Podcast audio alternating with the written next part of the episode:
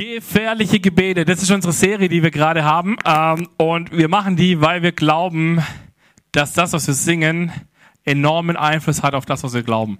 Weil je mehr wir uns Dinge sagen oder vorsagen, äh, desto mehr triggern sie in unserem Kopf, sinken in unser Herz und werden das, wovon wir überzeugt sind. Und deswegen ist es so wichtig, ich weiß nicht, wie es dir geht, ob du all die Songs, die wir vorhin gesungen haben, ob du die kanntest oder, also wenn du sie kanntest, ob du sie mitgesungen hast, weil man sie halt singt, weil man die hier in der Kirche jetzt gesungen hat, oder ob du angefangen hast, dir Gedanken zu machen, was singe ich da eigentlich?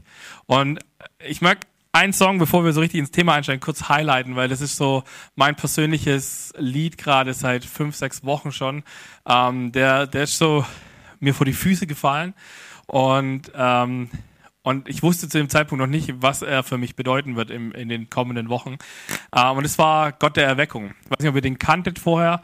Ähm, und dieser Song ist so eine krasse Nummer, weil das, äh, weil wenn wir wirklich anfangen zu glauben, was in diesem Song gesungen wird, scheiße, dann geht's richtig ab, Freunde. Ähm, weil wenn wir anfangen zu glauben, dass Gott jede Mauer einreißen kann, dass Gott jedes Herz erreichen kann, dass Gott jedes Leben heilen kann, all das kann er. Und die Frage ist aber, wenn wir, vielleicht bist du heute hier und sagst, ja, ich würde es voll cool finden, aber ich erlebe das selber nicht.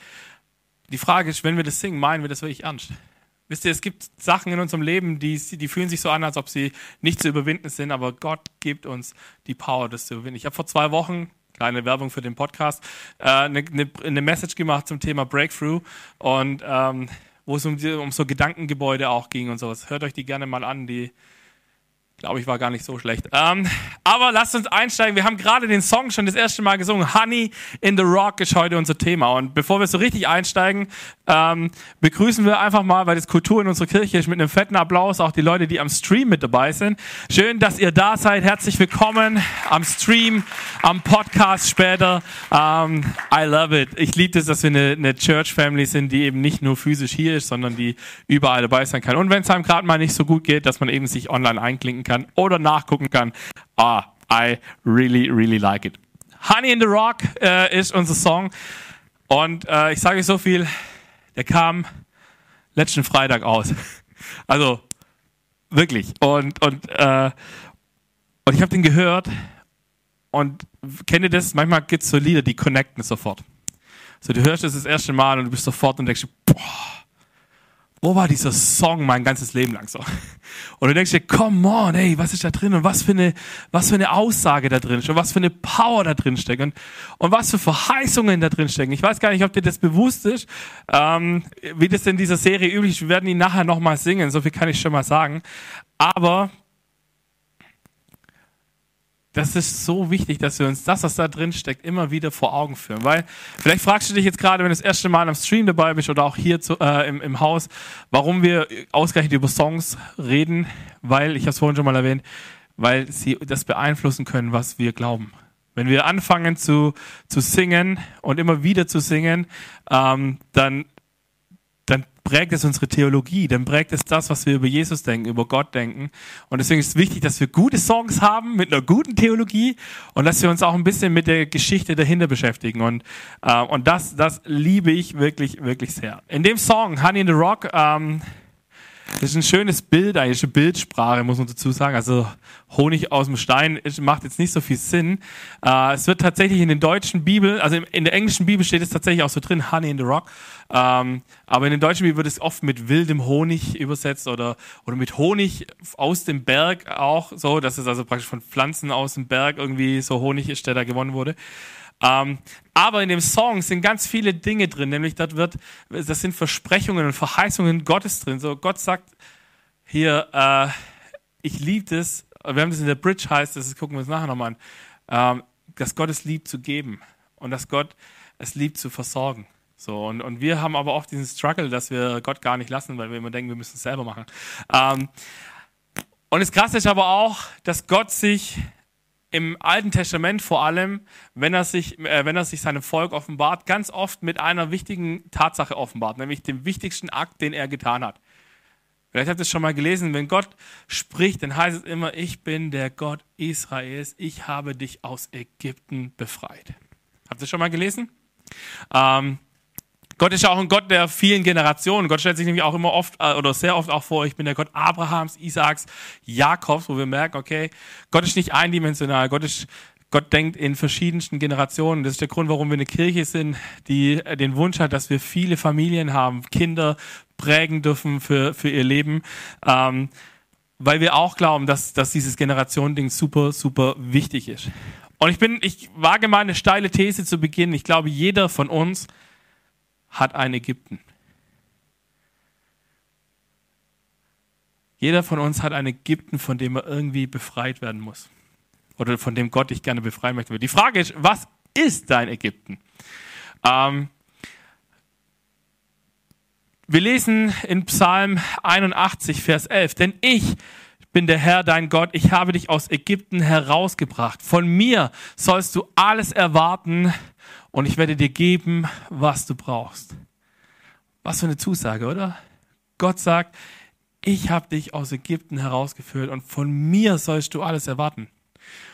Wir sind da manchmal leider nicht ganz so gut drin, weil wir erwarten immer von anderen viel mehr Dinge, wie wir von Gott erwarten. Manchmal äh, habe ich so den Eindruck, geht mir auch manchmal selber so.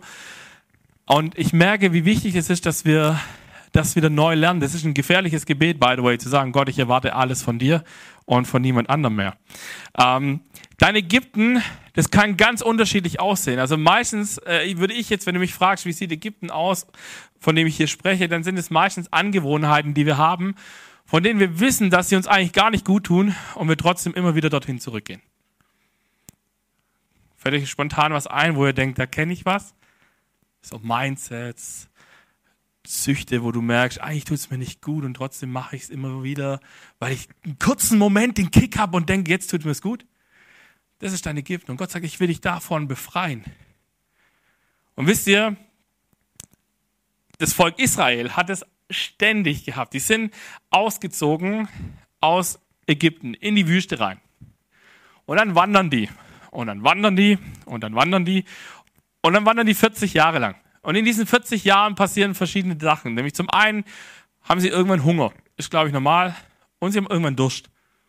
Ich glaube auch normal in der Wüste, wenn du, wenn du da wanderst, dass du irgendwann Durst hast. Das hast du auch außerhalb der Wüste. Und irgendwann kommt immer dieser Punkt, wo das Volk Israel super undankbar wird, dass Gott sie aus Ägypten befreit hat.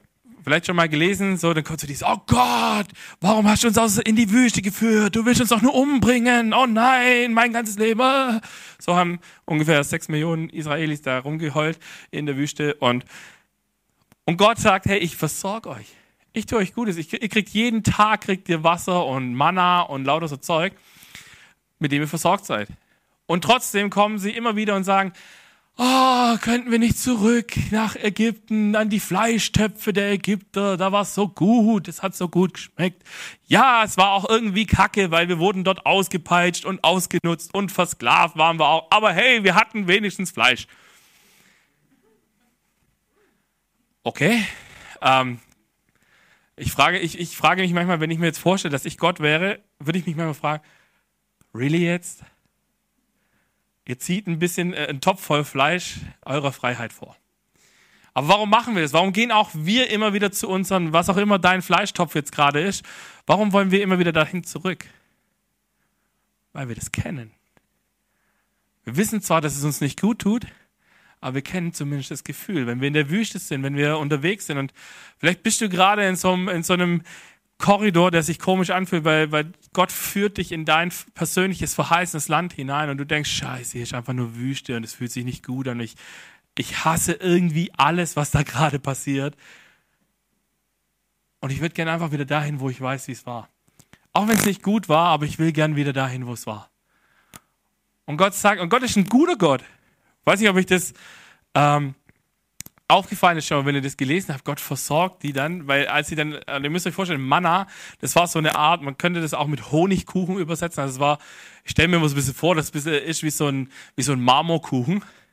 Und der ist ja halt vom Himmel gefallen, den haben sie sich jeden Tag aufgesammelt und am Ende des Tages ist er irgendwie kaputt gewesen und am nächsten Tag durften sie wieder. Dass dir das irgendwann zu den Ohren rauskommt, das kann ich auch noch irgendwie nachvollziehen. Weiß nicht, so sieben Tage die Woche das gleiche Essen macht, also ich habe vor ein paar Wochen habe ich äh, das Daniel-Fasten gemacht. Ähm, und da durfte ich nur Gemüse und Obst essen. Und äh, nach drei Wochen war ich dann auch froh, wo wieder was anderes auf meinem Speiseplan war. Es hatte zwar den Vorteil, dass ich irgendwie 10 Kilo abgenommen habe, aber, ähm, aber ich war froh, als ich wieder was Normales essen durfte. Und äh, habe dann gemerkt, warum Lifestyle von reinem Vegetarismus oder Veganismus einfach nicht meins ist. Ähm, aber, aber das Coole ist, ich habe mir gesagt, die nächsten Fastenzeiten werde ich das wieder machen, weil ich habe es jetzt mal ausprobiert und irgendwie hat sich es war zwar jetzt nicht so, dass ich gesagt habe, oh, ich will das für mein ganzes Leben lang machen, aber so abschnittweise, glaube ich, ist das gar nicht so schlecht. Und das ist das, wie Gott einfach auch drauf ist. Ähm, wir wollen, Gott versorgt uns, obwohl wir immer wieder zurück wollen zu dem, was wir, was uns eigentlich gar nicht so arg gut tut. Und wir werden nachher, ähm, werden wir so ein paar Gebetsstationen haben, ähm, wo ihr euch, wo wir euch einfach einladen wollen, dass ihr euch wirklich frei durch den Raum bewegt. Ähm, ich erkläre euch nachher, was wir alles haben. Und vielleicht hast du gerade oder im Verlauf der Message kriegst du noch so ein dein persönliches Ägypten vielleicht ganz klar vor Augen. Und dann lade ich dich ein, dass wir dafür beten, dass Gott dich heute aus deinem Ägypten herausführen darf. Vielleicht in eine Zeit, äh, in der sogenannten Wüstenzeit, die viel Vertrauen braucht, aber in eine Zeit, wo danach das verheißene Land wartet. Weil wisst ihr, Gott versorgt, wo es unmöglich scheint. Vielleicht hast du manchmal das Gefühl, dass du, dass Gott es irgendwie nicht tut. So, Gott versorgt irgendwie alle anderen, aber mich irgendwie nicht. Oder es fühlt sich gerade so an, dass du, ja, vielleicht denkst, ja, Gott hat, mich, hat Gott mich vielleicht auch vergessen. Vielleicht bin ich nicht so arg wichtig für ihn gerade in seinem Plan und lässt halt irgendwie laufen, was bei mir läuft, obwohl es eigentlich sich gar nicht so gut anfühlt. Weißt du, es gibt eine Verheißung, wo es heißt, dass Gott seine Söhne und Töchter nicht egal sind dass er sagt, ich bin ein liebender Vater und wir werden uns nachher noch eine Stelle anschauen, ähm, wo das nochmal rauskommt, wo Gott sagt, eure irdischen Väter oder die irdischen Väter gucken, dass es ihren Kindern gut geht. Wie viel mehr wird Gott es machen, der der gute Vater ist? So, und das ist so wichtig, weil wir schauen uns jetzt mal diesen Chorus zusammen an aus diesem Song. Um, ähm, und da heißt es, this honey in the rock, water in the stone. Also es kommt Honig aus dem Felsen oder, äh, wie ich es vorhin gesagt habe, man könnte es auch mit wir bekommen wilden Honig äh, äh, übersetzen, Wasser aus dem Stein, Manna auf dem Weg, wohin ich auch gehe. Ich weiß nicht, wenn ihr diese Geschichte lest von dem Ausdruck, ist es schon krass, oder? Dass Gott jeden Tag dieses Manna in dieser Menge gebracht hat, dass die alle satt wurden davon, ne? Egal, wo sie waren. Es war jetzt nicht nur, dass sie so in diesem einen Flecken haben sie Manna gehabt und am nächsten haben sie keins mehr gehabt, sondern überall, wo sie waren. Ich brauche mich nicht zu sorgen, jetzt wo ich weiß. I don't need to worry now that I know everything I need, you've got. So, das ist ein unendlich gefährliches Gebet. Zu sagen, Gott, ich, ich brauche mich, ich will mich eigentlich nicht sorgen, weil ich weiß, alles, was ich brauche, hast du schon lang. Gott ist ein Gott, der Ressourcen verwaltet und der der König über alle Ressourcen ist. Es gibt bei Gott gibt es nicht zu wenig Geld, nicht zu wenig Zeit, nicht zu wenig Talente. Und Gott vertraut dir und mir all diese Sachen an und sagt, hier, sei du ein guter Verwalter da davon. Weil auch wenn wir hier in dieser Kirche übers Geben sprechen, es geht uns nicht darum, dass wir sagen müssen, wenn du nicht gibst, dann müssen wir nächste Woche die Kirche zumachen, sondern es ist uns so ein, so ein Ding, wir sehen, wie Gott uns versorgt und wir wollen uns gerne in diesen Segensstrom einklinken, ähm, damit wir auch wieder zurückgesegnet werden. Und hier eben dieses, und das ist so ein geiler Satz, ich brauche mich nicht zu sorgen, weil ich weiß, dass alles, was ich brauche, hast du. Und die Bibel sagt an so vielen verschiedenen Stellen, ich gebe dir das, was du zum Leben brauchst. Gott gibt uns das, was wir zu unserem täglichen Leben brauchen. Wir haben zwar oft das Gefühl, dass wir eigentlich mehr bräuchten und dass wir zufriedener wären, wenn wir mehr hätten. Das glaube ich nur zum Teil, ähm, dass es so ist. Wir haben vielleicht das Gefühl, aber irgendwann gewünschst du dich auch an das Mehr und brauchst wieder mehr. Und äh, mehr bedeutet immer irgendwie ein Grad der Unzufriedenheit. Und der Schlüssel ist, zu verstehen, ich habe genug. Auch wenn es sich vielleicht gerade nicht so anfühlt. Deswegen ist es so wichtig, dass wir anfangen, Songs zu singen oder, oder das zu beten und zu proklamieren, zu sagen, Gott, auch wenn es sich nicht so anfühlt, ich weiß, ich habe genug. Weil wenn ich mehr brauche, dann wirst du mir mehr anvertrauen, weil, weil du sagst, du versorgst mich mit dem, was ich brauche für jemanden jeden Tag. Und das ist halt schon krass, wenn wir nochmal kurz in diese Geschichte vom Volk Israel reingehen. Er versorgt sie jeden Tag mit Manna, mit Wasser und vielleicht fallen euch gerade die Stories ein. Wisst ihr, Mose hat ja diesen, diesen Stab, ähm, diesen Magic Stick irgendwie, der, der so krasses Zeug drauf hatte, das Meer geteilt hat. Und er hat einmal hat das, hat das in so ein Wasser reingehalten, das man vorher nicht trinken konnte, nach konnten sie es trinken. Irgendwann hat Gott zu ihm gesagt, hey, hau auf diesen Stein drauf, haut drauf, patz, und dann war da plötzlich Wasser aus dem Stein. Miracle, oder? Wisst ihr, und, und die, die, das Volk, das all das erlebt, fängt jeden Tag aufs Neue an zu jammern, wie schön wäre es doch bei den Fleischtöpfen in, in, in Ägypten. Und wir sind genauso. Gott versorgt uns jeden Tag mit guten Dingen und wir sind ganz oft am Jammern und sagen, Mensch Gott, ich finde es so unfair. Das ist nicht okay. Und so weiter und so fort. Und wisst ihr, ich weiß gar nicht, ob ich vorhin gesagt habe, es gab dann diesen Moment, wo, sie, wo ihnen das Manna ja zu den Ohren rauskam. Was macht Gott? Er schickt einfach von irgendwoher einen Schwall Wachteln, vom, die einfach dann über dem Volk einfach vom Himmel fallen. Stell dir das mal vor. Das ist doch ein witziges Bild, oder? Fliegen plötzlich, fallen hunderttausende Vögel für dieses Millionensvolk einfach vom Himmel. Und, und Gott sagt halt, ja gut, ich habe zwar gesagt, ihr kriegt jetzt gerade erstmal bloß Manna, aber weil er halt immer am Goschen seid, dann gibt's halt auch mal Fleisch. Ähm, und, und so ist Gott. Und wisst ihr, und dann geht's aber immer wieder, weil sie immer wieder in dieses Muster fallen von diesem, ich vergesse, wie gut es Gott mit mir meint, passiert Folgendes. Weil Gott hat jedes Wunder, das Gott tut, macht er irgendwie einzigartig. Es gibt zum Beispiel kein Wunder, das mir jetzt gerade spontan einfällt im Neuen Testament, das Jesus gemacht hat, das er zweimal auf die exakt selbe Art und Weise gemacht hat. Und wisst ihr, Mose war auch nur ein Mensch. Und er war irgendwann auch richtig hart genervt von seinen Leuten. Und dann dachte er sich, als sie mal wieder nach Wasser geschrien haben, das hat schon mal äh, funktioniert mit diesem Stein, hau er halt nochmal auf den Stein drauf. Und dann haut er wieder auf so einen Stein drauf. Und wisst ihr, und hier passiert was, das ist im ersten Augenblick ziemlich hart. Weil Gott sagt, okay, du hast den, dein Ticket ins verheißene Land gerade verspielt. Mose durfte am Ende seines Lebens durfte auf dem Berg oben draufstehen, durfte sich das verheißene Land von oben angucken und ist dann gestorben. Er durfte am Ende nicht mehr rein, weil er ungehorsam war, weil er gesagt hat, ich zwinge auf, wie, wie das Wunder funktioniert. Und Gott gesagt hat, nein, so, so funktioniert es nicht. Und das ist bei uns auch oft das Problem, wenn wir um Versorgung beten und wenn wir um Versorgung ringen, dass wir, dass wir Gott oft diktieren wollen, wie er uns jetzt zu versorgen hat. Und Gott sagt, nein, ich versorge dich ich mache das auf die Art und Weise, wie ich Bock habe. Und du kannst von einem sicher ausgehen, ich komme spätestens rechtzeitig. Spätestens rechtzeitig. Ich könnte euch jetzt wahrscheinlich hunderte von Geschichten erzählen, äh, wie ich in den letzten zehn Jahren, 15 Jahren erleben durfte, wie Gott in, uns auch als Familie versorgt hat, uns als Kirche versorgt hat äh, und krasse Sachen gemacht hat. Von diesen ominösen Umschlägen im Briefkasten, wo exakte Summen drin sind, wo keiner eigentlich genau die Summe weiß, wo, äh, die du brauchst und die ist aber plötzlich in diesem Umschlag drin. Von dem Moment, dass immer dann, wenn du eine Rechnung überweisen musstest und eigentlich noch am Tag vorher gedacht hast, oh shit, wie machen wir das jetzt? Ähm, und plötzlich am nächsten Tag ist genau die Summe auf deinem Konto, äh, weil irgendjemand auf dem Herzen hatte, da was zu machen. Oder eine andere äh, spannende Story, die ich mal hatte, war, äh, ich, war, ich war einkaufen und ich wusste, ich habe jetzt noch 20 oder, oder 30 Euro auf dem Konto. Es war noch nicht ganz Monatsende. Und ich dachte, okay, jetzt habe ich zwei Möglichkeiten. Ich saß sonntags hier und dachte, ich gebe jeden, jeden Sonntag gebe ich 20 Euro in die, oder habe ich zu dem Zeitpunkt habe ich immer jeden Sonntag 20 Euro einfach in die Kollekte gegeben, egal ob sie hoch oder tief war, habe ich einfach aus Glaubensschritt gemacht und dann stand ich da und wusste, ich muss diese Woche noch einkaufen gehen gebe ich jetzt die 20 Euro in die Kollekte oder kaufe ich meiner Familie was zu essen davon?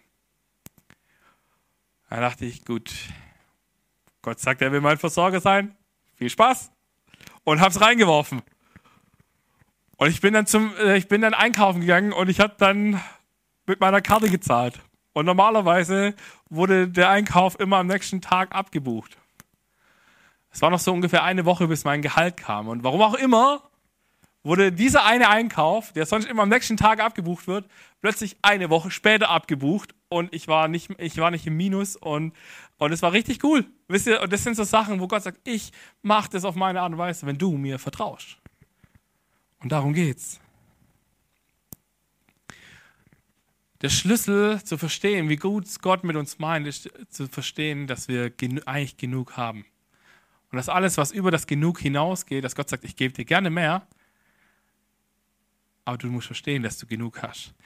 Äh, es gibt einen Bibelvers in 5. Mose, wo, den finde ich mega spannend. Da heißt es, er machte sie zu Herrschern eines weiten, guten Landes und schenkte ihnen reiche Ernten.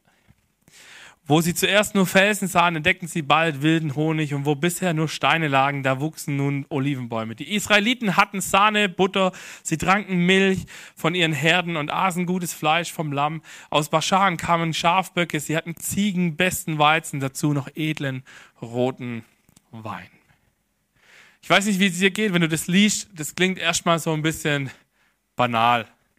Ja, die haben halt ein bisschen Milch da gehabt und ein bisschen Butter. Gut, wir kommen jetzt gerade in so eine Zeit, wo Päckle Butter bald 2 Euro kosten soll. Da wird es vielleicht auch für uns mal spannend, wie dass man eben nicht nur Butter hat und je nachdem, ob du jetzt äh, als äh, Veganer oder so unterwegs bist, dann hast du wahrscheinlich auch nicht einfach Butter und Sahne in deinem Kühlschrank, aber es ist easy für uns, Butter und Sahne im Kühlschrank zu haben. So, das ist jetzt irgendwie, wo ich das gelesen habe, dachte ich, ist ja eigentlich erstmal nicht wirklich was Besonderes. Aber ihr müsst euch vorstellen, ich habe euch ein Bild mitgebracht. Das ist das, was sie ähm, gesehen haben als sie dort ankamen. Dieses Land, was Gott ihnen gesagt hat, wo Milch und Honig fließen wird. Dort sehen sie erstmal einfach nur Dreck und Steine und irgendwie nicht so cool. Also es sah jetzt noch nicht so besonders gut aus. Und dann heißt es, haben wir gerade gelesen in dem Vers, dass Gott ihnen reiche Ernten geschenkt hat. Dass Gott gesagt hat, ich segne dieses Land. Und da passieren plötzlich Dinge. Und plötzlich sieht das äh, Bild ganz anders aus. Plötzlich ist da ein Garten. Da entstehen Bäume, da wachsen Bäume, da wachsen Pflanzen, die zur, zur Nahrung dienen. Da kommen Bienen plötzlich hin, die wilden Honig machen. Ähm, all diese Dinge. Und, und ich weiß nicht, wo du gerade stehst. Vielleicht hast du das Gefühl, dein Land, äh, das ist das verheißene Land, das du spürst oder wo du denkst, dass Gott dich hineingerufen hat, sieht aus wie dieser Acker, dieser leere Acker mit vielen Steinen. Und du denkst, oh Gott, ist das viel Arbeit, sich darum zu kümmern. Aber Gott sagt, hey, vertrau mir, ich versorge dich mit den richtigen und wichtigen Dingen und dann wirst du erleben, wie ein Unterschied passiert. Und wisst ihr, wenn wir an den Punkt kommen, dass wir vertrauen, dass auch wenn es gerade nicht ganz so gut aussieht, dass Gott am Ende zu einem guten Plan kommt und zu einem guten Ergebnis kommt, dann können wir Dinge erleben, die wir vielleicht heute als Wunder bezeichnen würden, die wir als Versorgungswunder betiteln. Und, und es gibt, ich habe euch noch einen Schlüssel, den wir da dabei haben, und der heißt, halte an Gott fest. Wisst ihr, es ist super einfach, in herausfordernden Zeiten hinzustehen und zu sagen, es läuft nicht so, wie ich es will, also Gott hat mich nicht mehr lieb. Wenn es nicht so läuft, wie ich mir es überlegt habe, dann ist die, das einzige, die einzige Möglichkeit, warum das ist, ist, weil Gott mich nicht mehr lieb hat. Dass Gott aber vielleicht einen ganz anderen Plan hat oder dass Gott sagt, ich nutze diese Zeit, um etwas an dir, an deinem Herzen, an deiner Perspektive zu ändern. Das ist halt so anstrengend, deswegen wollen wir das oft nicht sehen. Und da wir Menschen ja alle sind wie Strom, nämlich den Weg des geringsten Widerstands gehen, ähm, sagen wir halt oft, verheißenes Land, schön und gut, kein Bock drauf, nimm jemand anderen. Und wisst ihr, wenn wir in herausfordernden Zeiten sind, dann wird vor allem unser Vertrauen geprüft. Dann wird vor allem geprüft, ob wir an diese Aussage, Gott ist gut, ob wir dem vertrauen. Und es gibt Momente in, äh, in meinem Leben, wo ich mir manchmal denke, holy moly, wenn es Gott gut mit mir meint, warum muss ich ihn dann durch diesen Dreck durch? Und wisst ihr was? Das einzige, meine einzige Hoffnung in dem Moment ist zu sagen, Gott ist gut. Zu proklamieren, auch wenn es sich nicht so anfühlt, Gott ist gut. Und und weißt du, dann das weckt Glauben in dir, oder es weckt hoffentlich Glauben in dir, wenn du das aussprichst, dass du sagst, auch wenn meine Umstände gerade komplett anders aussehen, am Ende wird's gut. Die Bibel sagt, am Ende wird's gut. Und wenn es nicht gut ist, dann sind wir noch nicht am Ende. Das ist meine Hoffnung. Vertrauen wir, dass Gott uns versorgt? Das sind so Fragen, die kommen hoch wenn, wenn wir in Herausforderungen stecken, wenn Dinge in unserem Leben laufen, dass wir denken, warum ich? Das ist doch nicht fair. Wisst ihr, ich habe die Woche habe ich eine Predigt gehört, in der ist ein Satz gefallen, der mich unheimlich bewegt hat. Und da, Da hieß es, wenn Gott es zulässt, dass der Teufel bis an deine Haustüre kommt, dann nicht, um dich zu besiegen. Weil Jesus hat den Teufel schon lange besiegt. Wir sind dafür geboren, zu überwinden und dem Teufel eins auf die Schnauze zu hauen. Und wisst ihr, der kommt ohne Waffen. Eigentlich ist es ziemlich geisteskrank, was der macht, wenn er zu uns kommt, wenn wir Jesus in unserem Leben haben. Und das war ein Satz, der hat mich diese Woche so krass ermutigt, ähm, dass ich gesagt habe, hey, wie kann ich an Gott festhalten, wenn ich gerade so eine Situation vielleicht selber durchlebe, wo ich sage, okay, ich habe das Gefühl, der steht nicht nur vor der Haustür, sondern der steht in meinem Wohnzimmer. Ähm, und dann kam Gott und sagt, bete mich an. Ich dachte so, that simple? Und wisst ihr, manchmal müssen wir in unserem Leben Entscheidungen treffen und unsere Emotionen fangen an, dahinterher zu gehen. Ich habe gestern Abend habe ich ein Gespräch per WhatsApp mit jemandem gehabt, der mir, der mir Dinge gesagt hat, die ich im ersten Moment überhaupt nicht cool fand. Und ich gemerkt habe, warum finde ich sie nicht cool? Weil sie richtig sind. Und da ging es darum, dass diese Person mir gesagt hat, Sven, da gibt es ein Ding in deinem Leben, du musst jetzt vergeben. Ob du dich danach fühlst oder nicht, sprich Vergebung aus. Und deine Emotionen werden folgen. Und ich habe das gemacht. Ich, hab, ich bin hingestellt, ich habe gesagt, ich, ich fühle es gar nicht. Ich finde es gerade richtig, sorry für den Ausdruck, oder auch im Stream, tut mir leid. Ich finde es richtig scheiße gerade, dass ich das jetzt machen soll. Aber ich weiß, dass es meine Aufgabe ist. Die Bibel sagt, wir müssen vergeben, damit negative Dinge keine Kraft mehr an uns haben und uns nicht runterziehen können. Ich sage euch eins, wenn ich das gestern Abend nicht gemacht hätte, glaube ich, dass ich nicht hier stehen könnte gerade. Und wisst ihr, ich habe euch einen Psalm mitgebracht, ähm, haben wir vorhin schon einen Teil gelesen, wir gucken uns den Anfang kurz an. Dort heißt es, jubelt unserem Gott zu, stark und mächtig ist er. Singt laut vor Freude über den Gott Jakobs. Lied, stimmt Lieder an und schlagt die Pauken. Lasst die Saiten von Harfen und Laute erklingen. Wisst ihr, wenn Anbetung und Musik geht in der Bibel immer einher. Also du kannst es ganz selten trennen, dass, dass, dass, dass Gott angebetet wird und dass da keine Musik irgendwie oder dass es nicht irgendwie in einem Lied geendet hat. Und wisst ihr, was das Schöne ist? Anbetung bezieht immer den ganzen Menschen mit ein. Wenn du die Psalmen liest, es gibt in den, in den Psalmbüchern total geil, es gibt Jubelpsalme, es gibt Trauerpsalme, es gibt Rachepsalme, es gibt wirklich die Momente, wo David, unter anderem David als Psalmschreiber wirklich gebetet hat, und Gott, hau die von dieser Erde weg, die haben es nicht verdient, die sind böse zu mir, ich hasse die. Und das ist das Coole, bei Gott können wir mit all diesen Emotionen kommen. Zu Gott können wir hingehen, können sagen, Gott, das kotzt mich an und das und das und das finde ich nicht gut und das und ihr könnt also das nicht gut, das könnten dann auch sehr viel bösere Worte sein. Ich habe nur mal gesagt bekommen, ich sollte mich in meiner Predigt zurückhalten.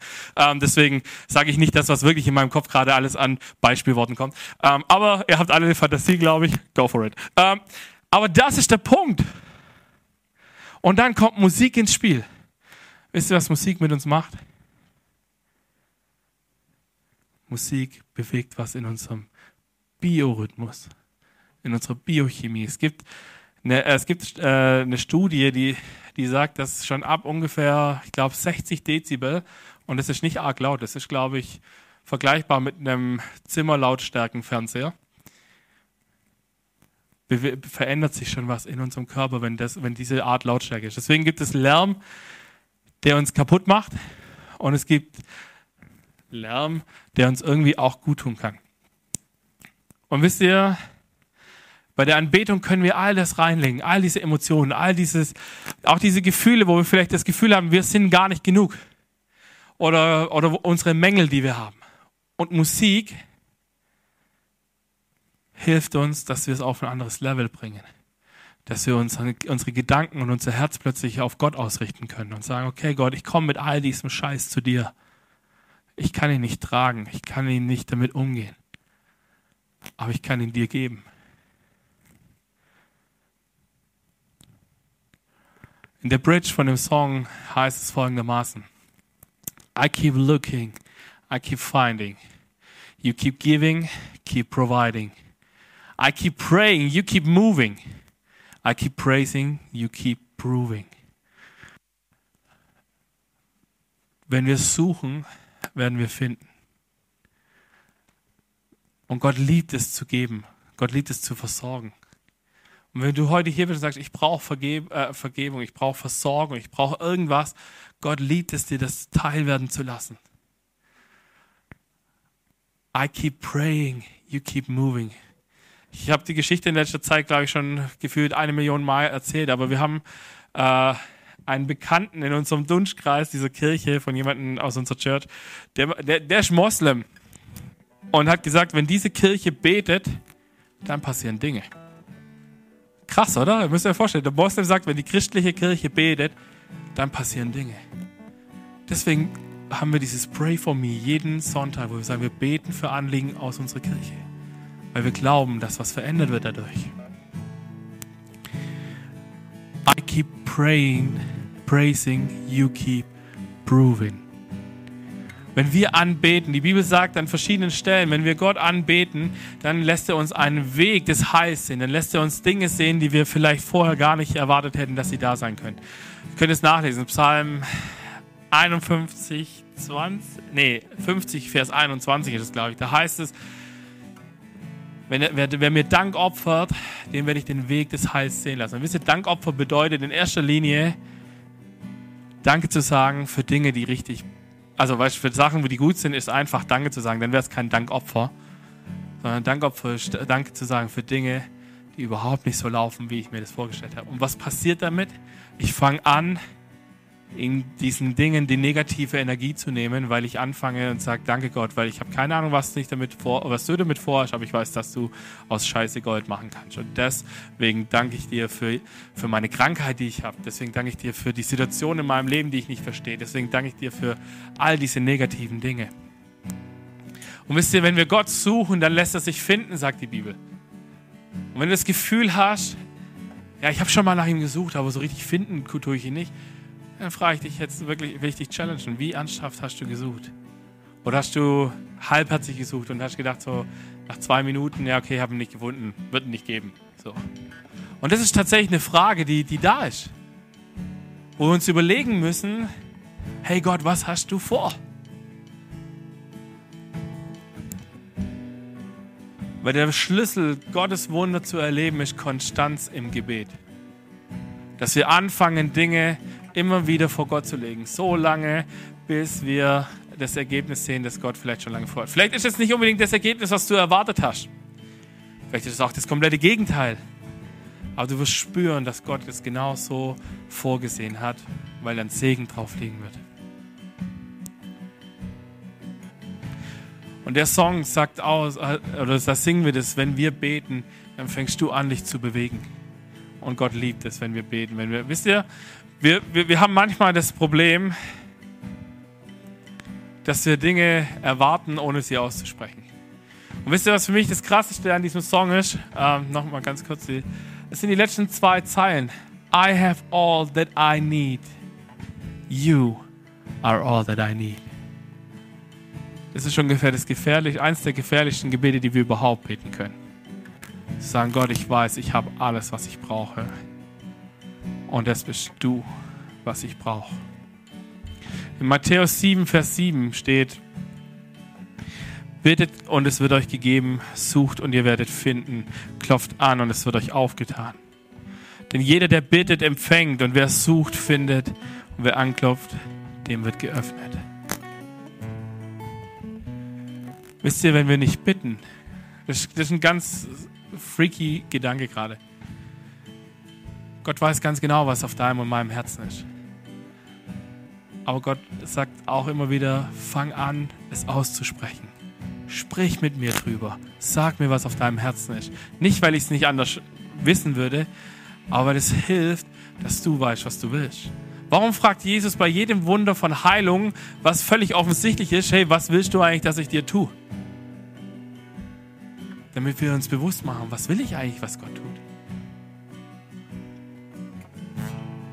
Wisst ihr, wenn wir nicht suchen, dann werden wir auch nicht finden. Wenn wir in unseren Nöten nicht, zu, äh, nicht anfangen zu fragen, Gott, was ist, was ist dein tieferer Plan dahinter? Und ich kann dir versprechen, es gibt einen. Dann haben wir ein Problem, weil dann werden wir auch nie die Lösung finden. Und ja, es gibt Momente in unserem Leben, wo du vielleicht selber dieses Gebet nicht aussprechen kannst.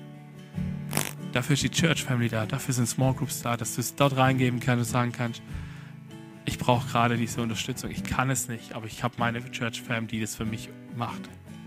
Weil woher soll dein Gegenüber wissen, was in dir vorgeht? Wenn du nicht anfängst zu reden, wenn du nicht sagst, hey, das geht in mir vor, das ist mein Bedürfnis, dann endet es am Ende des Tages immer in Enttäuschung. Oder anderes Beispiel, woher weiß ich denn, dass jemand vor meiner Tür steht, wenn er nicht klingelt? Also wenn ich nicht gerade so eine Kamera als äh, äh, hier Gegensprechanlage oder sowas habe und irgendwie random am Tag ab und zu mal drauf gucke und denke, oh, steht jemand vor der Tür? Nee, nee, okay, gut. So, wenn, wenn, niemand, wenn, die, wenn eine Person nicht an deine Tür klopft, dann weißt du nicht, dass sie dort steht. Wisst ihr, Jesus steht an unserer Türe, klopft und wir machen ihn manchmal nicht auf. Das ist noch viel trauriger.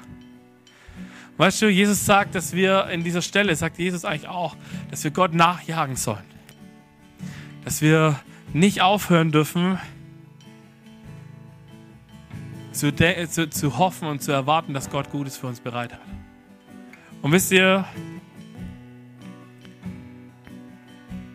um Gott zu erkennen, um Gott zu kennen, braucht es drei Dinge. Es braucht Glaube, glaube, dass ich sage, ich glaube, dass es Gott gut meint, dass es diesen Gott überhaupt gibt. Dann braucht es Fokus, zu sagen, okay Gott, ich fokussiere mich auf dich. Die Stimmen rechts und links sind so schnell, so laut, so ablenkend. Wisst ihr, es gibt diese Geschichte von, von diesen 99 Schafen, die da stehen gelassen werden und dieses eine, das wegläuft, ne, das verloren geht. Ihr kennt die Geschichte, oder? Diese Geschichte wird super oft ausgelegt dahingehend, dass dass wir sie immer für Menschen nehmen, die Jesus gar nicht kennen.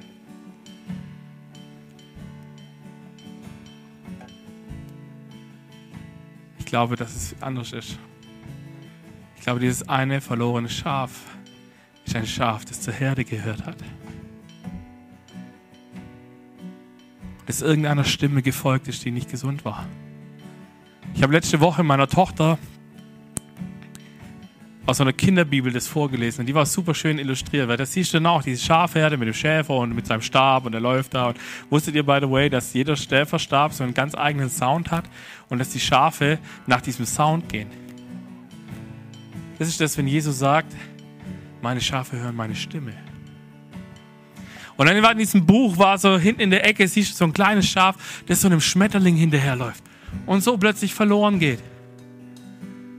Und wisst ihr, ich habe mich immer gefragt, warum, äh, warum in dieser Bibeltext es am Ende heißt, dass sich der Himmel und der Schäfer mehr über dieses eine Schaf freut, wie über die anderen 99. Weil es so krass ist zu erkennen, wenn du mal bei Jesus warst, weggelaufen bist und wiedergekommen bist, was für ein Wunder das ist.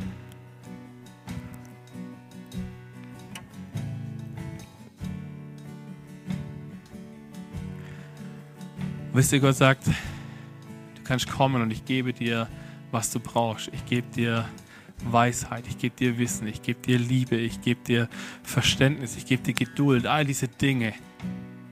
Aber wenn ich nicht danach frage, werde ich sie nicht kriegen. Wisst ihr, wir wollen jetzt in eine Zeit gehen der Anbetung. Wir werden nicht sofort diesen, so oder wir werden, glaube ich, nicht sofort singen. Gut.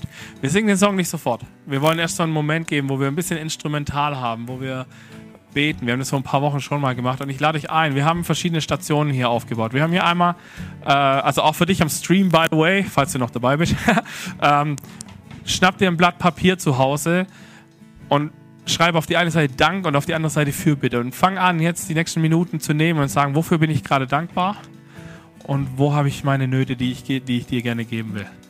Ähm, wenn du willst, wir haben hier auf der von mir aus gesehen linken Seite, also von euch aus rechts, ähm, gehen gleich noch ein paar Kerzen an und, und das ist Abendmahl. Wenn du Abendmahl nehmen möchtest heute, weil du dir bewusst machst, was Jesus für dich getan hat, nämlich dass er einen Weg bereitet hat, wo du umkehren kannst, wo du in seine Nähe kommen kannst, wo du diese Versorgungsversprechen, die er dir gibt, wieder aufs Neue annehmen kannst, geh dorthin und nimm Abendmahl. Und auch zu Hause, Schnapp dir was zu trinken, schnapp dir irgendwas Cracker, Brotmäßiges und mach dasselbe. Und ich weiß jetzt nicht genau, ob die Kärtchen auch da drüben sind. Wir haben auch so Kärtchen, wo einfach Bibelverse drauf sind. Und ich lade dich ein, wenn du sagst, ich brauche gerade eine Ermutigung, ähm, zieh ein von diesen Bibelversen. Ich habe in neun von zehn Fällen habe ich äh, das erlebt, dass dass dieser Bibelvers sofort gefruchtet hat, sofort mir ins Leben gesprochen hat. Und der andere Fall war, dass ich es ein paar Wochen später verstanden habe. Ähm, und deswegen gleich, ja, lass uns aufstehen. Und Jesus, danke, dass du da bist.